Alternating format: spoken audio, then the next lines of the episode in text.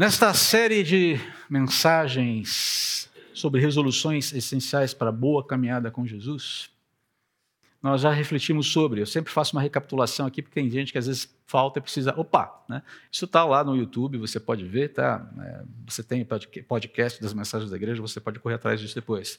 Primeiro, cuidado que devemos ter com o nosso coração para desfrutarmos uma vida sábia, uma vida digna. Segundo, a necessidade de autoavaliações honestas de nós mesmos à luz da palavra de Deus a necessidade de substituição ou da substituição de hábitos escravizadores, hábitos pecaminosos que nós detectamos na nossa vida, por hábitos que ecoam a santidade de Deus, não só por uma questão de responsabilidade ou de ter que fazer o que é certo, mas porque isso vai fazer bem para a gente.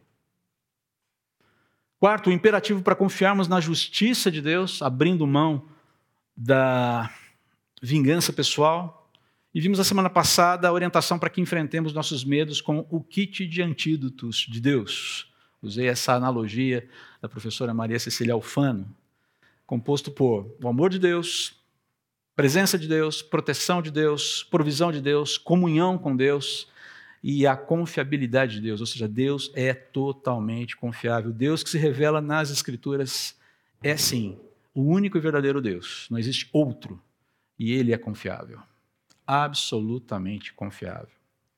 Hoje, na sexta mensagem dessa série, a resolução essencial para incluirmos em nosso checklist é zele pela família.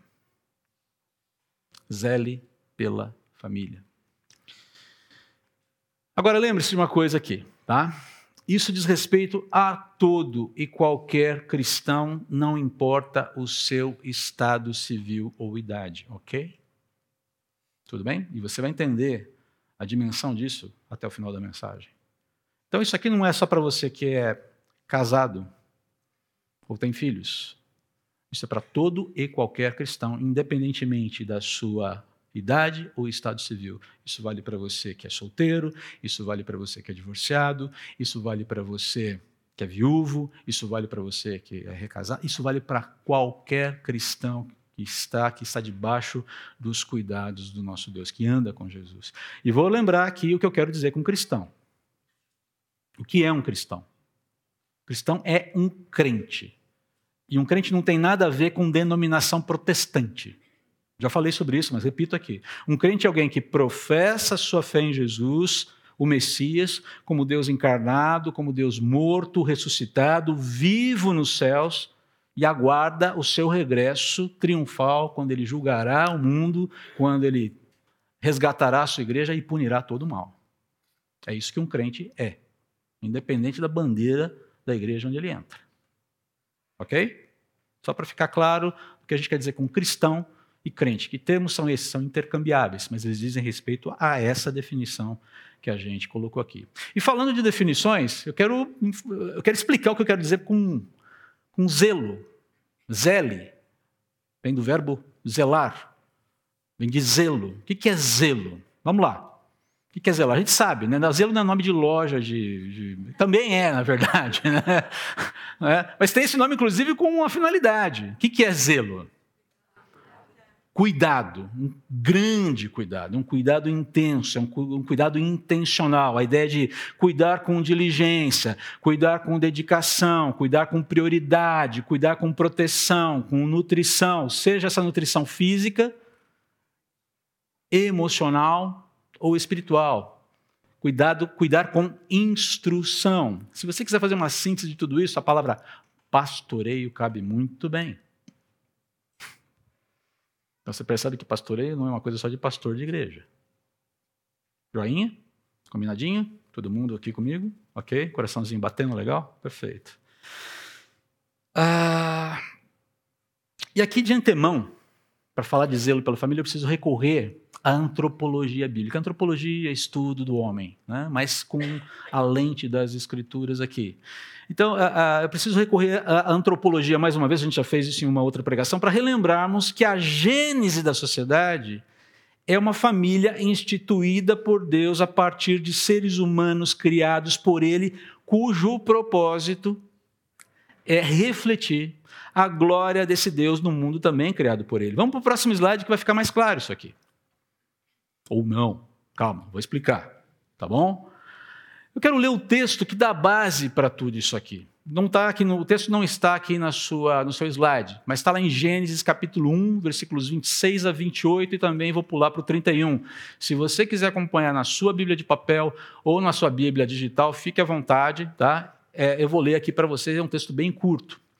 Então Deus os abençoou. Abençoou quem? O homem e a mulher que ele acabara de fazer, Adão e Eva.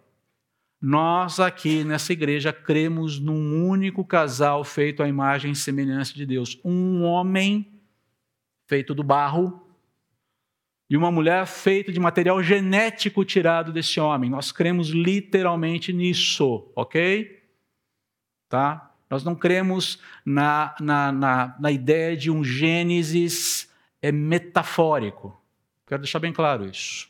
Até porque, se você crê na ideia de um Gênesis metafórico, você vai ter, problema, ter problemas dificílimos com a soteriologia, por exemplo, de uma carta chamada Romanos. Complicado. Não dá para você tirar uma carta aqui sem implodir o castelo de cartas inteiro. Se você tiver dúvida sobre isso, venha falar comigo depois. Ah, André, mas eu sou um, um, um é, evolucionista teísta. Amém, irmão. Você é salvo por Jesus? Vamos para o céu. E lá a gente descobre a verdade depois. Mas aqui a gente vai defender esse ponto de vista aqui, o que ele tem muito a ver com a questão soteriológica. Por um homem, por um homem entrou o pecado no mundo, e por o segundo Adão veio a redenção. Ok? Estou fazendo um resumo aqui de antropologia, ramartiologia, cristologia, soteriologia, mas basicamente para a gente entender por que a gente defende isso aqui. Tá? Cremos no Adão e na Eva históricos. É isso. Tá? Então Deus os abençoou e disse: Sejam férteis e multipliquem-se. Olha só as instruções que Deus está dando aqui. Isso se chama mandato cultural. Tá bom?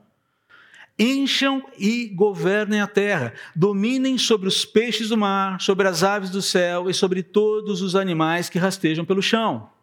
Então Deus disse: Vejam, eu lhes dou todas as plantas com sementes em toda a terra e todas as árvores frutíferas para que lhes sirvam de alimento. E aí eu estou pulando para o 31 agora. Então Deus olhou para tudo o que havia feito, havia feito perdão, toda a sua criação, incluindo os seres humanos e o mandato cultural, e viu que era muito bom. É bom demais é bom para lá da conta. A ideia é essa aqui. É bom mesmo. Ok? Então, a, o que nós precisamos entender aqui, que faz parte da boa criação de Deus, e agora eu começo a explicar um pouquinho mais esse slide aqui, a existência complementar, macho, fêmea, varão, varoa, homem, mulher. Faz parte da, da, da, boa criação de Deus, daquilo que ele fala que é muito bom, essa visão complementar. Mesma espécie, mas iguais, porém diferentes, complementares. E nessa criação de Deus, Deus faz esses dois, homem e mulher, ontologicamente iguais. Do que significa ontologia? Diz respeito à importância e à dignidade do ser. Homens e mulheres têm o mesmo grau de importância na criação feita por Deus. Não há um é maior do que o outro. Ah, mas o homem foi criado antes. Foi criado antes com uma espécie de é, é, é, propósito educacional de Deus para Adão, mostrando para ele que você sozinho não funciona bem, amiguinho, você precisa de complementaridade. A mulher não é um penduricalho da criação, como alguns pensam. Ups, estava esquecendo de alguma coisa. Manual da criação. Deus vai lá. Hum, que eu esqueci. Está faltando alguma coisa. Adão falou: é, Eu também não sei o que, que é. Estou aqui. Eu sinto que tem alguma coisa esquisita aqui. Ah, a mulher. Hum, não. Ah, na verdade, ali é o grande final de Deus. Ok? Mulheres, então, regozijem-se. E homens, aguentem o tranco, porque é isso mesmo. Na verdade, vocês podem se regozijar também. Porque Adão se regozijou. O problema começou depois. Lembram da, da reação do menino quando ele vê a Eva pela primeira vez? Ah, essa sim. É ossos dos meus ossos, carne da minha carne. Será chamada varoa. Você acha que Adão fez esse, teve essa reação de uma forma técnica? Ok, essa é da minha, da mesma espécie, bípede, humana, vou chamar varoa, porque ela tem uma sexualidade diferente. Você acha que foi assim? O Google está até se manifestando agora. Ouvi um Google aí falando. Fica tranquilo, gente. Não, a questão aqui, ali foi ânimo, foi celebração. Adão celebrou a diferença, porque a diferença, a diferença complementar, porque ela era importante. Agora entenda que igualdade ontológica foi acompanhada de diferença funcional. Está lá desde o princípio. São funcionalmente diferentes porque cumprem funções diferentes, são espiritualmente, fisicamente, emocionalmente complementares. Essa é a ideia de Deus.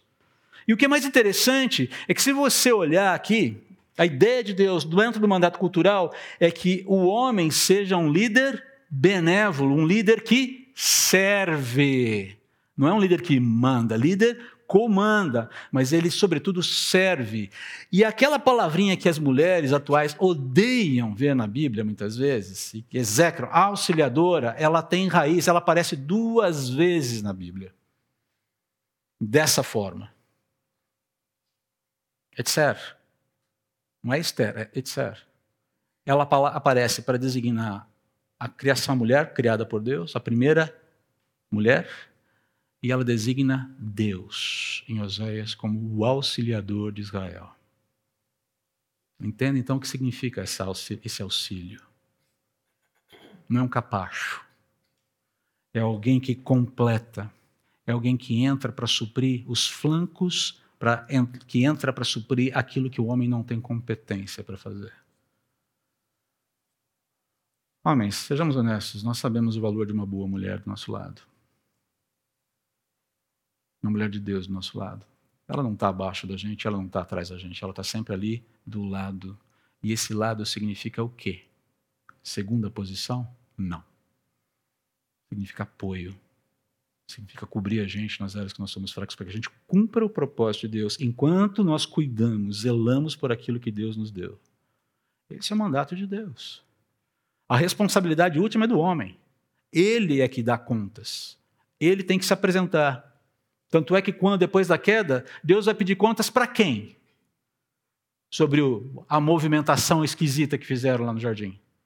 Qual é a primeira pessoa que responde? Adão, cadê você? Não porque Eva fosse incompetente, mas porque a responsabilidade era do marido.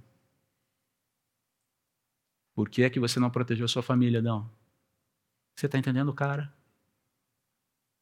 Deus não chama Adão a, a responsabilidade porque ele despreza Eva, mas porque ele tinha uma responsabilidade e não cumpriu. Essa é a questão aqui. Mas vamos em frente aqui, que o nosso tempo ruge. Então, esse é o projeto de Deus. E o que é mais interessante é que quando você vê essa relação de complementaridade entre homem e mulher, quando eles entende, Deus cumpre, Deus constrói a humanidade dessa forma para que numa relação com o próprio Deus reflita, as, reflita os relacionamentos intratrinitarianos. O Pai, o Espírito Santo e o Filho também são iguais ontologicamente dentro da divindade. Um único Deus, um único ser, subsistindo eternamente em três pessoas. Mas eles têm funções diferentes se você olhar, existem funcionalidades diferentes dentro da Trindade. É por isso que o Filho se submete ao Pai ao ponto de encarnar e morrer na cruz. E aí você vai dizer que Jesus é menor que o Pai? Hum, percebe o ponto? Ontologicamente iguais, funcionalmente diferentes. E isso não tem nenhum problema. Deixa eu mostrar para você como é que isso, essa biunidade refletindo triunidade, e essa aqui é uma frase do professor Davi Merkin, querido professor lá da Palavra da Vida, que tem um foco, inclusive, no seu ministério em famílias. Olha só como ele, ele propõe essa biunidade. Na verdade, ele está fazendo um desenho né, do que é o mandato cultural. Como é que isso funciona na prática? Funciona assim, próximo slide. Deus cria homem e mulher, estabelece o casamento, estabelece o casal, dá o um mandato cultural, e a ideia é que homens e mulheres homem e mulher, a partir do primeiro casal, governe, espelhe e espalhe a imagem de Deus em torno ou ao redor do mundo. Essa é a proposta de Deus. Que o homem e a mulher serão seus mediadores, os seus mordomos cuidando de toda a criação juntos, estejam juntos no mesmo projeto. Esses são os movimentos. Então, através do cumprimento do mandato cultural dado por Deus, ali que a gente acabou de ler em Gênesis, governar, espelhar e espalhar a sua imagem como mediadores, sendo mordomos de Deus, ele, Deus ordena aqui, de certa forma, quando você olha aqui, Deus está ordenando para o homem governo e sociedade a partir da família. Olha aqui, estamos entrando na família. Deus ordena governo e sociedade a partir da família. A gênese da sociedade é a família instituída por Deus.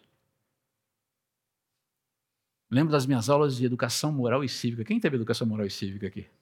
Nossa, a long time ago na Galaxy Far Far Away, né? E tinha aquela frase que a gente sempre decorava: a família é a célula mater da sociedade. Lembra-se disso? Esse negócio já caducou para a sociedade. Mas eu lembro disso até hoje. Esqueci de um monte de coisa. Mas isso eu lembro até hoje. E é uma verdade. E deriva do quê? Disso aqui. De princípios judaicos cristãos. Todos esses movimentos do mandato cultural, governar, espelhar, espalhar, eles é, estão impregnados, portanto, de uma coisinha chamada relacionamentos. Ok? Relacionamentos. Para que haja governo, é necessário uma sociedade. Para que haja sociedade, é necessário relacionamentos. Senão a coisa não funciona. Só que a gente sabe que é, esse projeto de Deus sofreu uma sabotagem. Próximo slide. Rolou uma sabotagem básica aqui, não vou entrar nos detalhes, mas rolou uma sabotagem, está lá em Gênesis capítulo 3. Essa, e essa sabotagem, ela comprometeu a igualdade ontológica. Começam a surgir diferenças brutais até é, sobre a dignidade humana baseada no sexo biológico. E isso não está muito distante da gente. Você não olha só lá na história lá atrás, a subjugação da mulher, as mulheres sendo tratadas.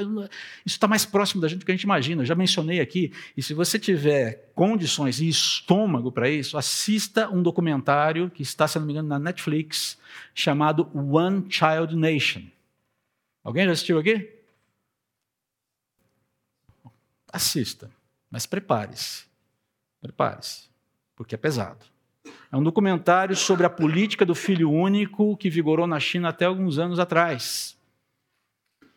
Só para você entender, houve uma eliminação sistematizada de gravidezes patrocinadas pelo Estado através da imposição de abortos para quem tivesse o segundo filho. Só podia ter um filho.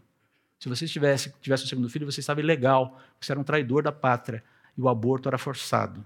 E a maior parte desses abortos eram de meninas. Por quê? As famílias davam prioridade para o filho menino porque era, uma, era um pendor do Estado. Queremos homens.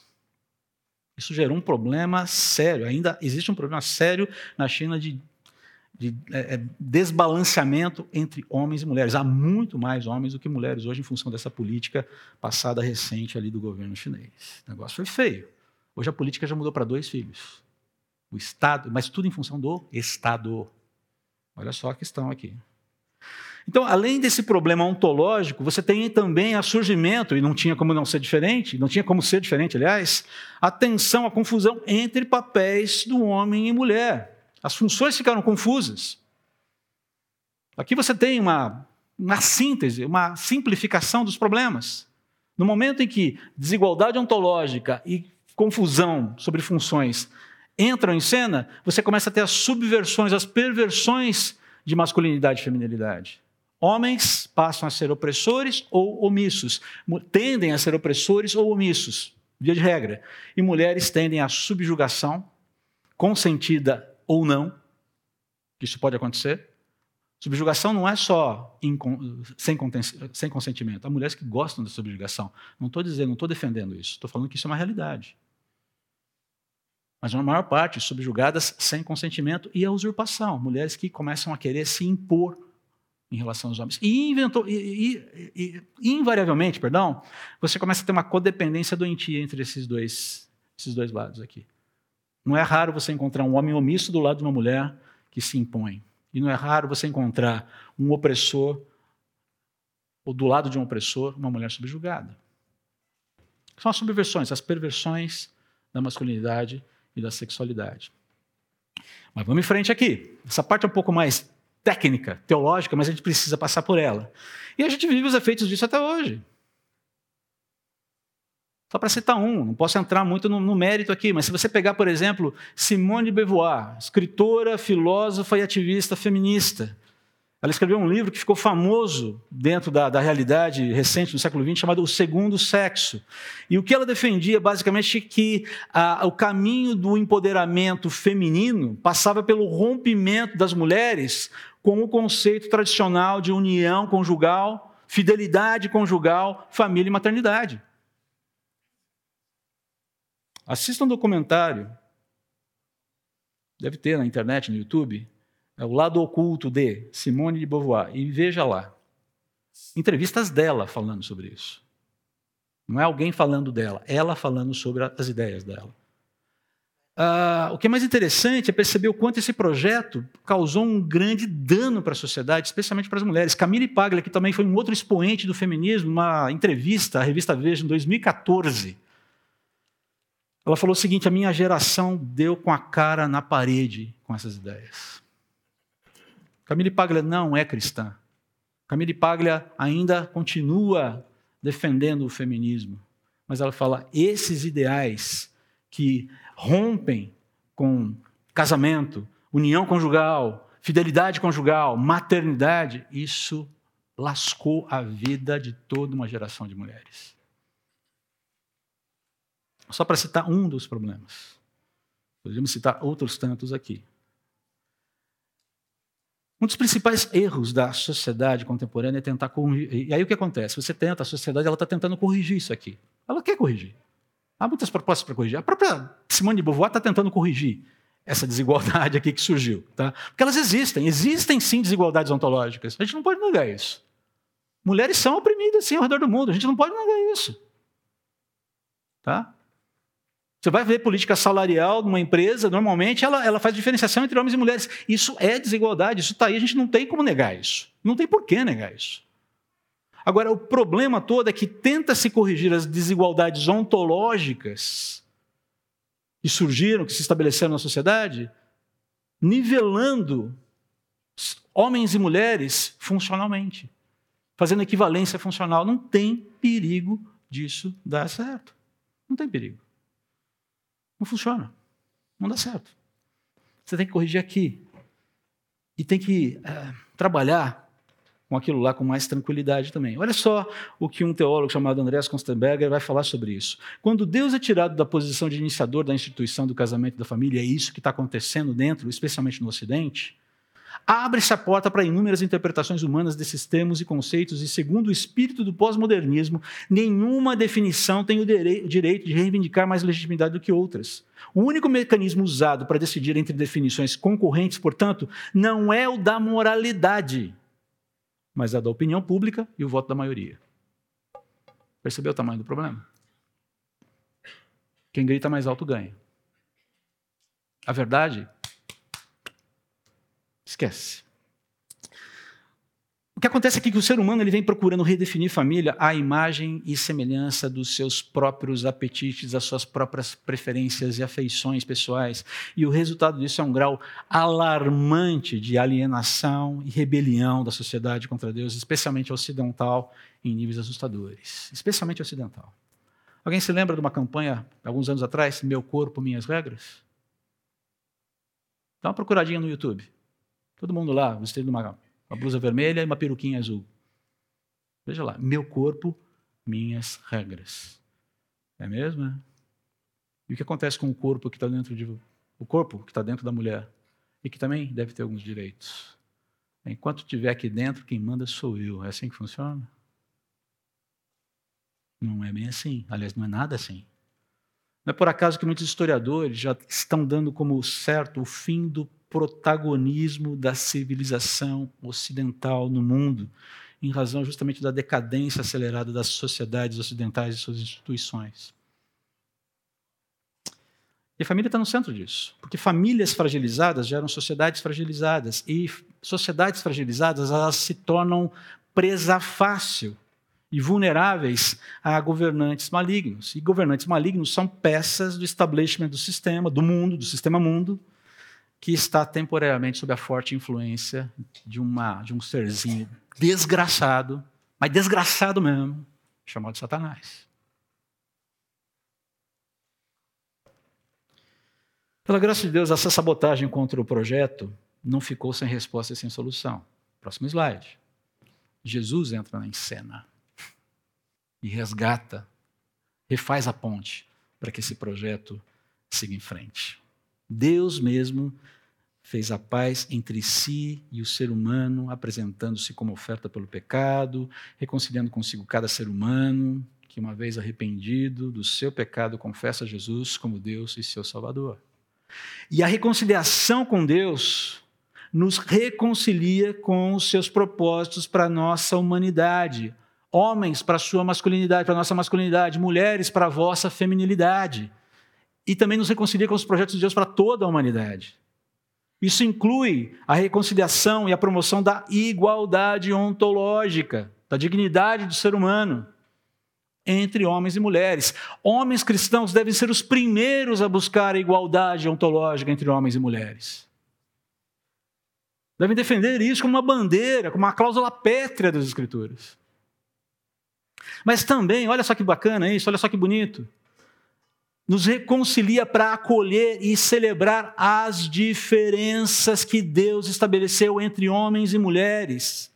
Porque isso é, é, algo bonito, isso é algo perfeito, isso é algo sábio e é necessário para a construção de uma sociedade saudável. Quando você pilha isso, quando você descaracteriza isso, a sociedade deteriora. E como a gente viu, para que uma sociedade seja saudável, famílias precisam ser saudáveis. Bom, introdução meio longa, né, Cláudio? Essa. Mas a parte agora a gente vai mais rápido aqui justamente pela importância da família e pelos ataques que ela recebe, é que interessa muito, especialmente para os cristãos, zelar pela família a partir das diferentes dimensões de relacionamentos que nós temos dentro das nossas famílias. Então, como zelar pela família? Então, eu vou usar de novo a nossa metáfora da mochila. O que deve sair e o que deve entrar desses relacionamentos. E aqui a gente vai de uma forma muito objetiva, porque a maioria dos textos que eu vou citar aqui, não são muitos, você já conhece. É uma questão da gente parar para pensar e falar: opa, vamos botar esse negócio em prática. Ok? Vamos começar então por maridos e mulheres. Próximo slide. Estou citando aqui, pensando textos de uma maneira muito simples, para a gente ir direto ao ponto aqui. Instrução de Paulo à, à, à igreja de Éfeso. Esposas, sujeitem-se. Ai, sujeição, lá vem de novo. Calma, vamos, vamos, vamos trabalhar com isso com calma aqui, tá? Sujeitem-se à autoridade de seu marido. Maridos, ame cada um a sua esposa como Cristo amou a igreja. O texto completo, Efésios 5, 21 a 25, diz assim: sujeitem-se, e ele está falando de sujeição mútua. Aqui ele está falando no versículo 21 de sujeição mútua. Sujeitem-se uns aos outros por temor de Cristo. Está falando de uma forma ampla aqui. E o que é sujeição? É acatar voluntariamente as orientações do outro, porque essas orientações são interessantes, são boas. É levar o outro em consideração, ouvir, tá bom, deixa eu ouvir o que você está dizendo. É seguir a orientação de alguém que talvez tenha mais experiência, que tenha mais responsabilidade, que tenha mais visão, que está vendo algo que você não vê, e que eventualmente tem mais responsabilidade que você diante de Deus sobre determinada coisa. Essa é a ideia aqui. E aí é que ele entra: esposas, sujeite-se cada um a seu marido. E aqui diz respeito a acatar voluntariamente e não acriticamente, tá bom? Não é acatar acriticamente, é acatar de uma maneira consciente, discernindo o que está sendo colocado, voluntariamente as orientações do marido. E é claro que o marido tem responsabilidade no que está orientando. E ele fala, pois o marido é o cabeça da esposa. E aqui não está dizendo, está de novo, não tem a ver com importância ontológica, diz respeito à função.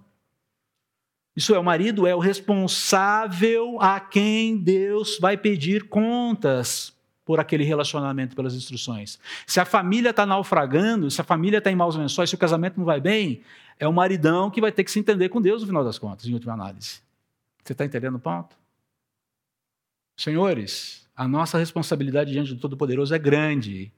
Não dá para fugir dela, não. E essa sociedade mimizenta que a gente está vivendo, onde homens estão cada vez mais frouxos, não cabe a um cristão. A frouxidão não é para um crente. Frouxidão moral, frouxidão ontológica, seja que frouxidão for. Como Cristo é o cabeça da igreja, perceba que é a comparação. Ele é o salvador de seu corpo, a igreja. Assim como a igreja se sujeita a Cristo, também vocês, esposas, devem se sujeitar em tudo a seu marido, porque ele é o responsável por vocês. E aí vem o versículo que as mulheres amam. Maridos, ame cada um a sua esposa como Cristo amou a igreja. E é assim uma tarefa árdua. Agora, percebam aqui, por que as ordens, porque são ordens, porque as ordens de sujeição para a mulher e amor para o homem? Por quê? Por que existem essas ordens? Porque a gente não as cumpre naturalmente. Homens são naturalmente egoístas. Nós estamos sempre colocando as nossas ambições à frente de tudo, naturalmente. E mulheres lidam com oposição. As mulheres elas questionam a liderança, porque essa é uma questão, uma tensão gerada lá depois da queda. Está lá no capítulo 3. Senhor Deus, é, agora entre vocês vai ter DR toda hora. Você sabe o que é DR, né? Discussão de relacionamento. Tá? Vai ter DRzinha. Vocês vão ter. Então, é, esse é o problema colocado aqui. Tem que sair pela obediência a esses princípios, aqui são imperativos. A oposição à liderança do marido no caso da mulher, e no caso do homem, a ambição egoísta. Em 1 Pedro capítulo 3, versículo 7, Pedro vai falar para os homens o seguinte: vivam a vida comum do lar. E se você acha que viver a vida comum do lugar é simplesmente ajudar na louça de domingo, você não entendeu ainda o que ele está falando. Também pode se ajudar na louça de domingo. É, minha sugestão, compre um lava uma lava-louças para vocês, que isso pode ajudar no processo. Apoiado? Tá fazendo falta lá, hein? Não tem onde colocar em casa, mas enfim. Mas voltando aqui. Não é isso. O que ele está falando aqui? O que é viver a vida comum do lugar, a, a vida comum do lar? Uma orientação para os maridos. E vocês que estão apleiteando aí o casamento, senhores, fiquem atentos, porque isso vale para vocês desde já. O que é viver a vida como no lugar? É não colocarmos os nossos projetos pessoais, homens, maridos, não colocarmos as nossas aspirações, o nosso descanso, o nosso entretenimento, os nossos sonhos, o nosso conforto, ou seja lá o que for, acima das necessidades da nossa família. Hum? Lembrei enquanto estava refletindo isso do filme, do filme Um Homem sobre o filme Um Homem de Família com Nicolas Cage. Quem já assistiu esse filme? Baita filme. Baita filme. Não vou explicar aqui, mas tem um momento em que ele está vivendo, ele está dentro de um sonho, em que ele casou e tem filhos. E ele é um alto executivo de Wall Street. Tem uma experiência, na verdade. E ele está lá vivendo aquela vida suburbana, com filhos, com esposa, sonhando. Falei, por que que eu, o que está acontecendo comigo?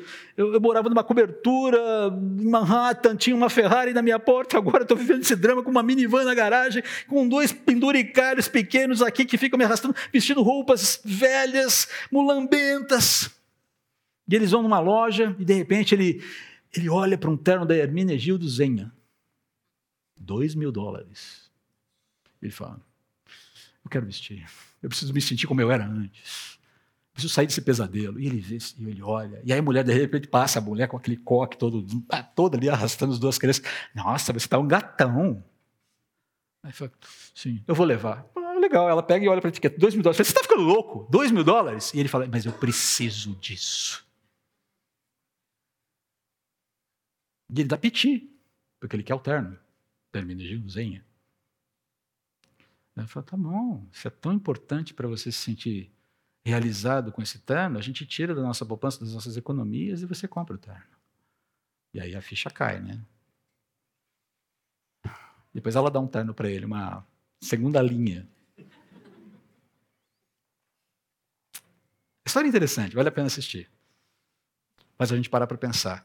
Oposição, então o que tem que sair? Oposição à liderança do marido. Isso tem que ser é uma disposição intencional, consciente. Tem que sair a ambição egoísta, uma disposição intencional e consciente. E o que tem que ser, o que tem que entrar no lugar? A promoção da liderança do marido, ajudar o marido a ser líder.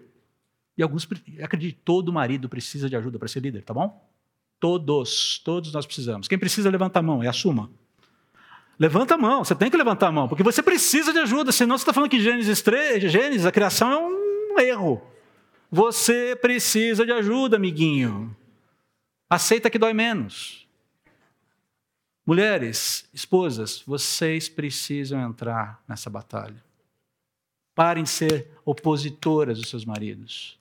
sejam auxiliadoras idôneas. Isso não quer dizer que você não vai fazer as críticas que precisam, as, advertências que são necessárias, não. Mas significa que você vai trabalhar com isso, procurando operar na construção de um lar onde que ele cumpre o seu papel diante de Deus. E acredite, a sua vida vai melhorar muito. e no caso dos homens, priorizar o cuidado com a esposa e as necessidades da família. O terno pode esperar e talvez ele nunca venha. Uma das coisas que eu mais acho interessante são todos nós, homens, passamos por aquela fase de ter o carro dos nossos sonhos. Nem todo mundo consegue ter o carro dos seus sonhos. Até que o primeiro filho chega. E quando o primeiro filho chega, o que acontece? Você troca o carro dos seus sonhos pelo quê? Aí ah, eu quero comprar uma SUV. Não dá, né, muitas vezes, para comprar uma SUV. Você vai comprar um carro de pai. é, você já ouvi isso várias vezes. Agora é carro de pai, você sabe como é que é. Foi, tá. Mas essas trocas, porque você passou a priorizar uma necessidade da família. Eu vou dizer uma coisa para você: quando você trocar sua Ferrari por uma minivan porque você ama sua família, sua esposa vai achar você ao máximo. Mais do que você aparecer com o terno da Hermenegildo Zenha, sentado numa Ferrari, todo descolado, dizendo: E aí, Pitel? Vocês gostam quando eu solto essas, né? Vocês gostam. Eu faço de propósito, tá, gente? Justamente para. Acredite, um homem que ama a sua família, que troca o seu carro esporte, isso serve para você. Em algum momento você vai chegar em alguém. Eu não sei porque eu estou falando isso, que não está no meu script. Mas acredite, parodiando é, é uma música dos anos 80, troque seu cachorro por uma criança pobre. Troque o seu carro esporte Troque a sua vida idílica, hedônica, por uma família. Nos termos de Deus, é óbvio, né? Não vai fazer isso sem Cristo na parada que não vai dar certo. Ok? Primeiro ponto, então, é esse. É simples. O que tem que sair? Está aqui. O que tem que entrar? Está aqui. Efésios 5, 22, 25. Claro. Mas vamos para a segunda etapa aqui, ainda pensando na questão de maridos e mulheres, mas agora numa relação diferente, numa dimensão diferente, numa uma outra esfera de relacionamento, que é a paternidade, a maternidade. Pais, não tratem seus filhos de modo a irritá-los, antes eduquem com a disciplina e a instrução que vem do Senhor. A ideia aqui de ah, ah, trabalhar com os filhos, a instrução aqui de Paulo para os pais é muito clara. Não estabeleça para os seus filhos, não trate os seus filhos, não exija dos seus filhos uma, uma, algo irreal, algo que eles não têm condições de cumprir. Você tem que tirar 10 em todas as matérias. Você tem que ser o melhor da classe. Você tem que ser o primeiro em tudo. Você tem que estimulá-lo, sem dúvida, a dar o melhor que ele pode dar. Mas a questão é que você não pode massacrar o seu filho com exigências. Tem que entender, tá bom, deixa eu ver aqui qual é a, qual é a pegada desse cara. Você tem que discernir, você tem que tentar entender onde é que ele está. Porque uma criança não tem condições de falar. Uma coisa é você lidar com um filho de 20 anos de idade, que já consegue verbalizar o que sente e o que não sente, quais são as suas crises. Outra coisa é uma criança menor. Os pais têm que discernir isso. Então não coloque exigências irreais. E por outro lado, não coloque, também não, não atue com aquela, aquela falta de limites, porque filhos sem limites são filhos sem amor. E não sou eu que falo isso. Quem já falou isso lá atrás foi um sujeito chamado Samitiba, psicólogo, já falecido, que não era nem cristão, mas que lidava com as questões de família também. Precisa, crianças precisam de limites, filhos precisam de limites. Filhos com limites são filhos amados, se sentem seguros. E outro ponto aqui, não terceirize a educação nem o pastoreio de seus filhos. Você vai ter ajuda para formação acadêmica. E você vai ter ajuda para o pastoreio, mas a prioridade, ou seja, o, o, o, protagonismo na educação e no pastoreio dos filhos é do pai e da mãe. O que tem que entrar no lugar de exigências reais? Exigências realistas. No lugar de ausência de limites, adoção de limites no lugar, no lugar de terceirização de pastoreio, de educação e pastoreio, protagonismo na educação e no pastoreio. Você, pai e mãe, é protagonista na educação e, na, e no pastoreio do seu filho? Conte conosco, conte com a igreja. Procure uma escola parceira que te ajude na formação adequada do seu filho. Mas lembre-se que você é o principal ator nesse processo de educar e formar e pastorear o coração da criança.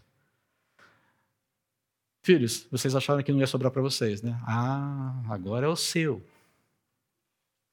Filhos, também em Efésios. Filhos, obedeçam a seus pais no Senhor, porque isso é o certo a fazer. Honra seu pai e sua mãe. Esse é o primeiro mandamento com promessa. Se honrar pai e mãe, tudo lhe irá bem e terá longa vida na terra. Perceba aqui o que Paulo está instruindo. Quais são as, as ideias é, é, das entrelinhas aqui das instruções de Paulo? Ele fala, ó, filhos, obedeçam. O primeiro ponto é, isso é um imperativo. A ideia de obedecer é, é, é você se submeter voluntariamente à autoridade dos seus pais, reconhecendo que eles têm autoridade sobre você, que é dada por Deus, que é concedida por Deus. Eles são seus progenitores. Eles têm uma autoridade intrínseca sobre você. E aqui não quer, e aqui, veja bem, ele não está falando se é pai crente, não é pai crente, se é pai legal, se não é pai legal. Está falando de pai e mãe.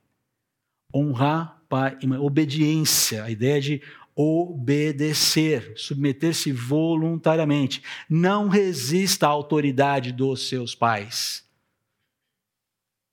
Primeiro ponto é, é obediência. Sai rebeldia. Tem que entrar obediência. Mas ele continua aqui, olha. Façam, obedeçam aos seus pais no Senhor, como expressão de reverência a Deus, de temor a Deus.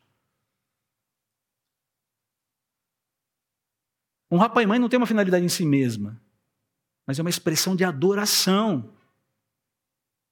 É, é uma atitude que, que deve ser praticada como expressão de adoração, de louvor, de, de, de gratidão, de, de, de, disposição de amar a Deus, de demonstrar amor a Deus. E a gente está falando aqui, é claro que a gente não está falando, na verdade, aqui, de obediência cega e inconsequente.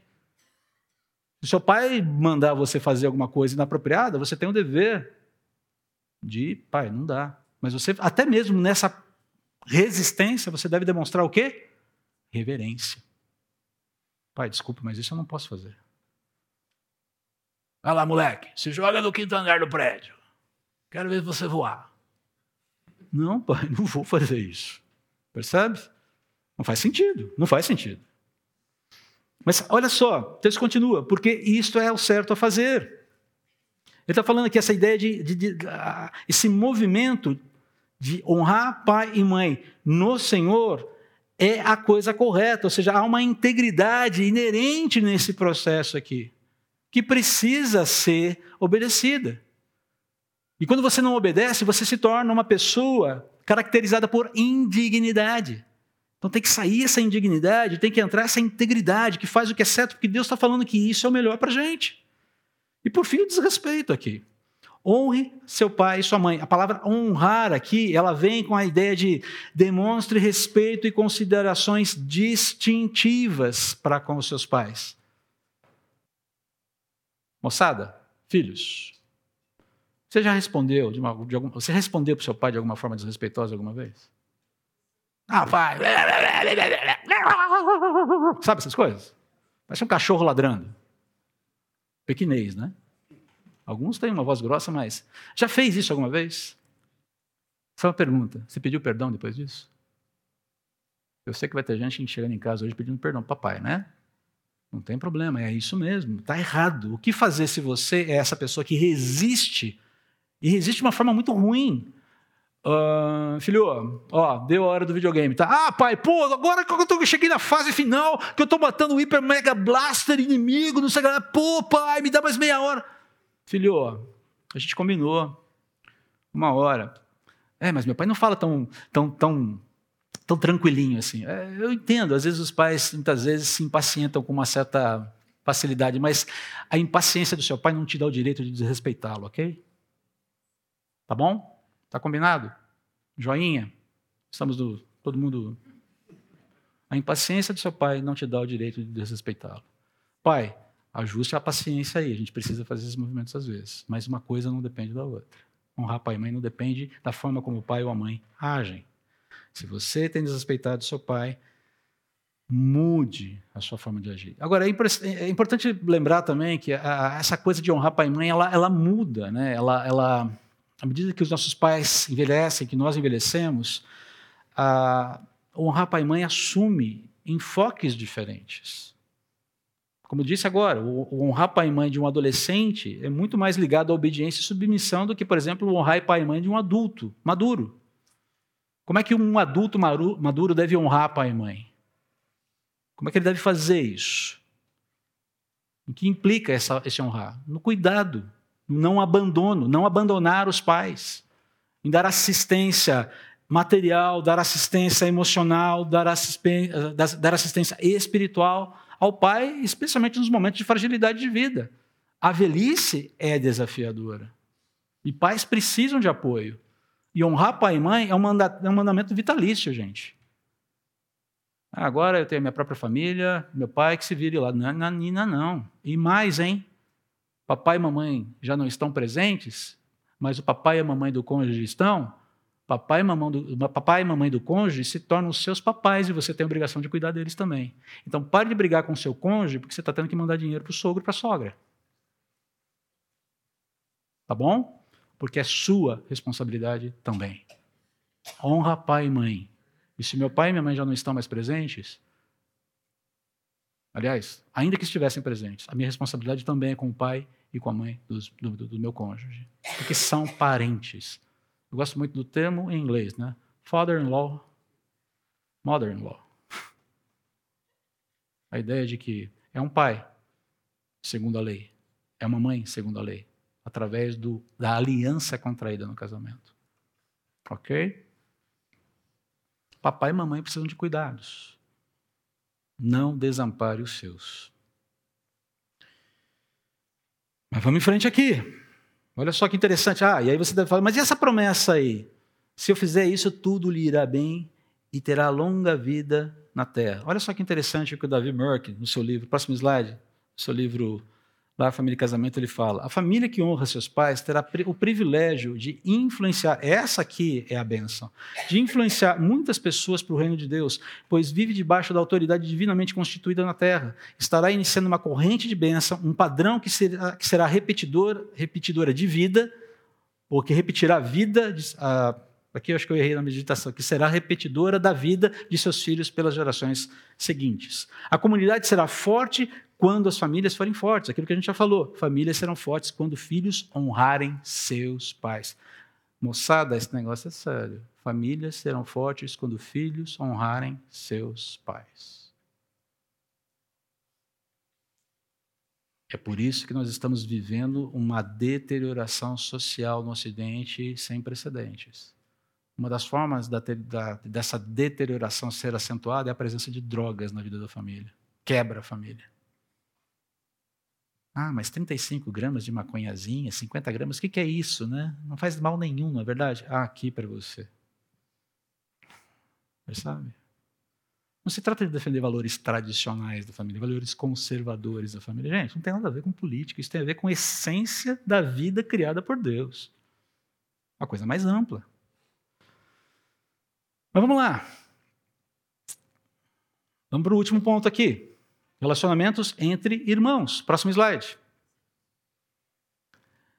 E aqui eu peguei um princípio mais simples, mas que é abrangente, muito bonito, que está lá no final do Sermão do Monte, dado pelo Senhor Jesus. A regra de ouro. Em todas as coisas, em tudo, façam aos outros o que vocês desejam que eles lhes façam. Essa é a essência de tudo que ensinam ali os profetas.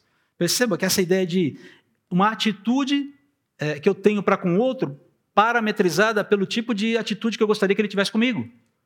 Fala, essa disposição, esse exercício é, é a síntese de toda a lei, de tudo que ensinaram os profetas. Olha que interessante isso. Então, basicamente, aqui, a gente pode. Eu fiz uma lista, mas poderia ter muito mais coisas.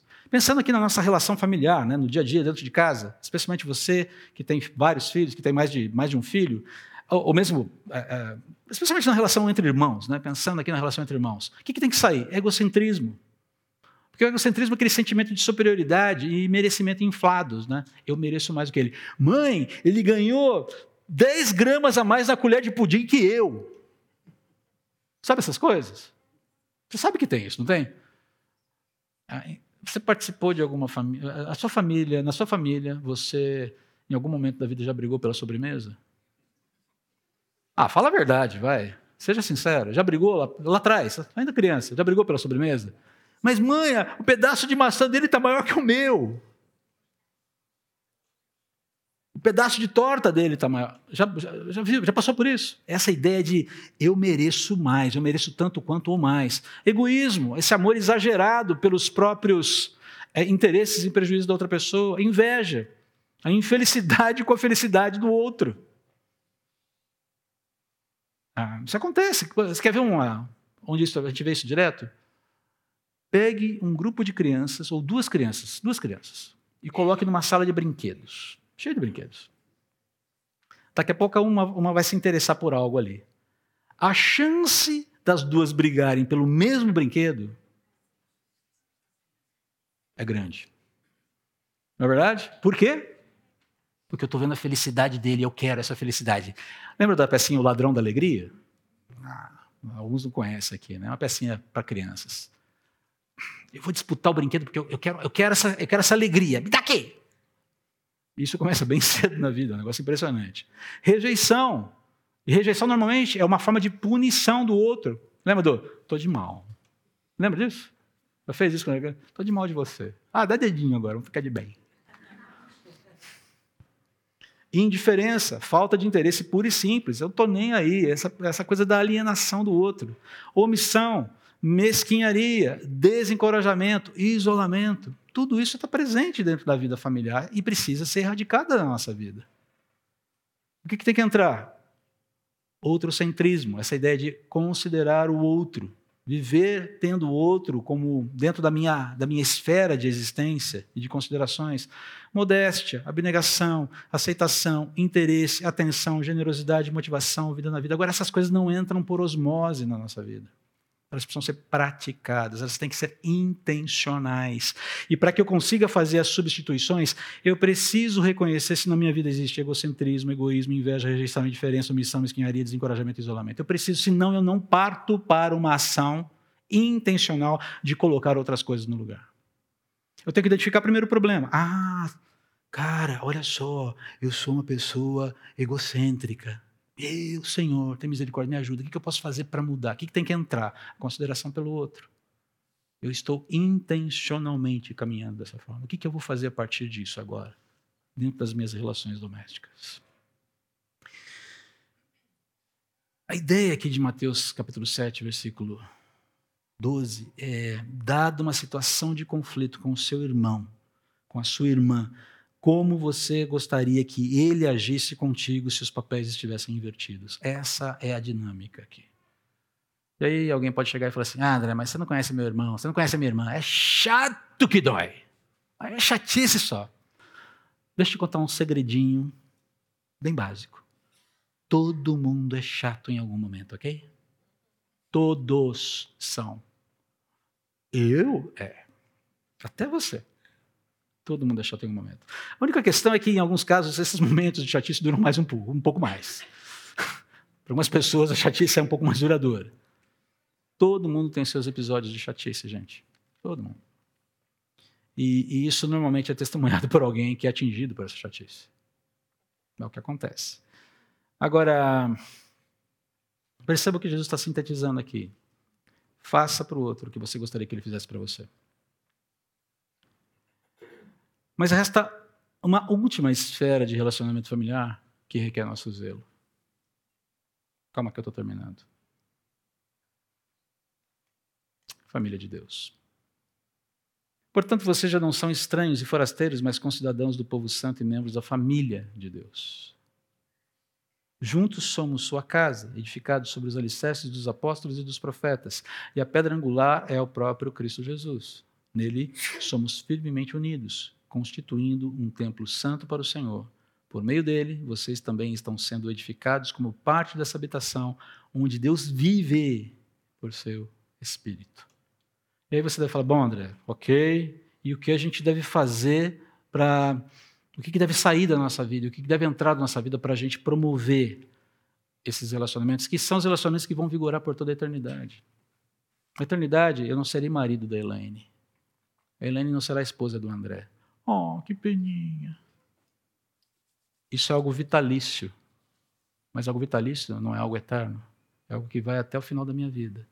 Na eternidade, o meu relacionamento com essa moça aqui vai ser de irmandade, de fraternidade. Seremos irmãos em Cristo, filhos do mesmo Deus. E acredite, esse é um relacionamento